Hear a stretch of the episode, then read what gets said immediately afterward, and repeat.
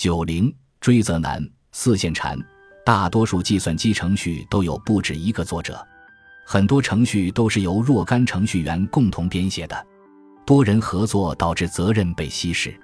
如果作者的数量足够多，要判断出哪些人该为软件负责将变得极其困难。很多程序员利用 GitHub 进行合作开发，后者是一个基于 Web 的联合开发服务平台。二零一八年被微软以十七亿美元的价格收购。Git 是 GitHub 的核心，正是它支持了多人同时在线编程的功能。一个计算机程序就是一个文本文档，跟我电脑上存的这本书的文本文档也差不太多。文档中的文本就是软件的 DNA，软件启动之后，就是它指令计算机如何工作。程序员则是推动软件遗传物质变异的力量。在一个软件联合开发项目中，可能有多人同时进行同一个软件项目的开发，改动它的基因。这种情况下，不同程序员的编辑操作极易相互冲突。像 Git 这样的版本控制系统就可以用来整合多个程序员的编辑结果，维护同一个共享的程序版本。Git 软件的一个有趣的特征便是，它会永久储存软件的各个历史版本。同时也会记录每一处编辑分别来自谁，或者更具体的说，来自哪一个 GitHub 账号。想象一下，如果生物的进化是利用 GitHub 完成的，那么我们就能够准确记录下 DNA 发生的每一次变异，包括是哪一种病毒或者放射源导致了这一次变异。这份记录也将成为进化生物学家的宝库。对于很多软件来说，这份历史记录是允许公开访问的，因此。从原则上来讲，如果 GitHub 上的某个软件突变成了恶意软件，那么要追责是很容易的。但是事实果真如此吗？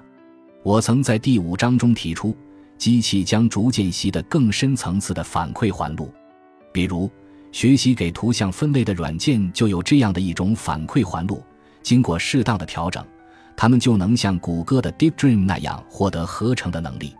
之后。我们可以将这两个环路叠加，创造出一个能识别图像分类软件的人工智能。假设我们把这个原分类器命名为 Declassifier，向其输入任意给定软件的源代码，Declassifier 就可以告诉我们该软件是否具有利用深度学习算法对输入数据进行分类的能力。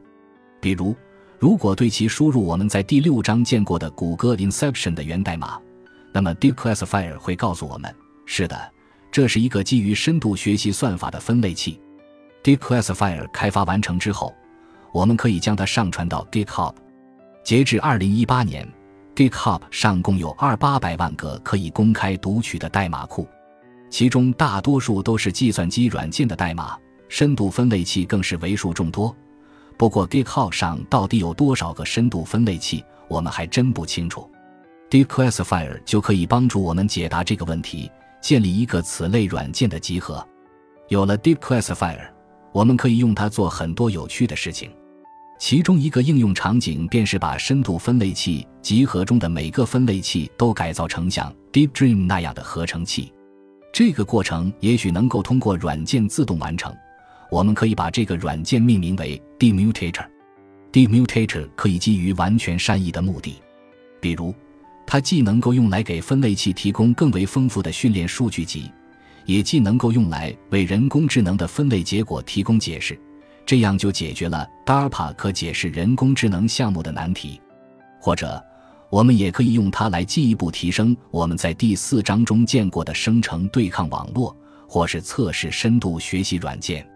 这样一个 DeepClassifier 加 DeepHub 搜索工具加 Demutator 的组合，有可能会遇到一个恶意软件分类器，随后变成了恶意软件的合成器。如果它合成的恶意软件感染了全球几百万台电脑，谁又应该为此负责？在这个例子中，要找到为后果承担责任的人，堪比要确定一个杀人犯大脑里的哪个神经元应该为凶案负责。就算有 d e t 提供的历史记录。这个过程也堪比尝试复原摔碎的鸡蛋，几乎是不可能完成的任务。一旦发生了这样的事情，便很难将责任明确归结到任何个人或者企业身上。我们只得将此事归为天意，或是更理性的将其定性为一场疫情，仿佛一种由达尔文式进化而成的机器导致的疾病感染了与我们共生的机器生态系统。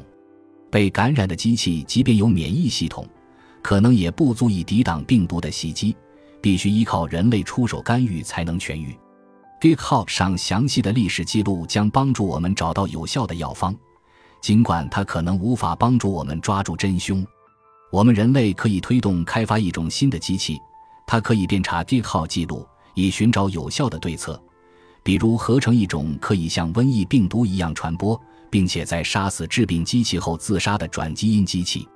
但是，以上种种都不能帮助我们找到明确的罪魁祸首，甚至无法给我们一个替罪羊。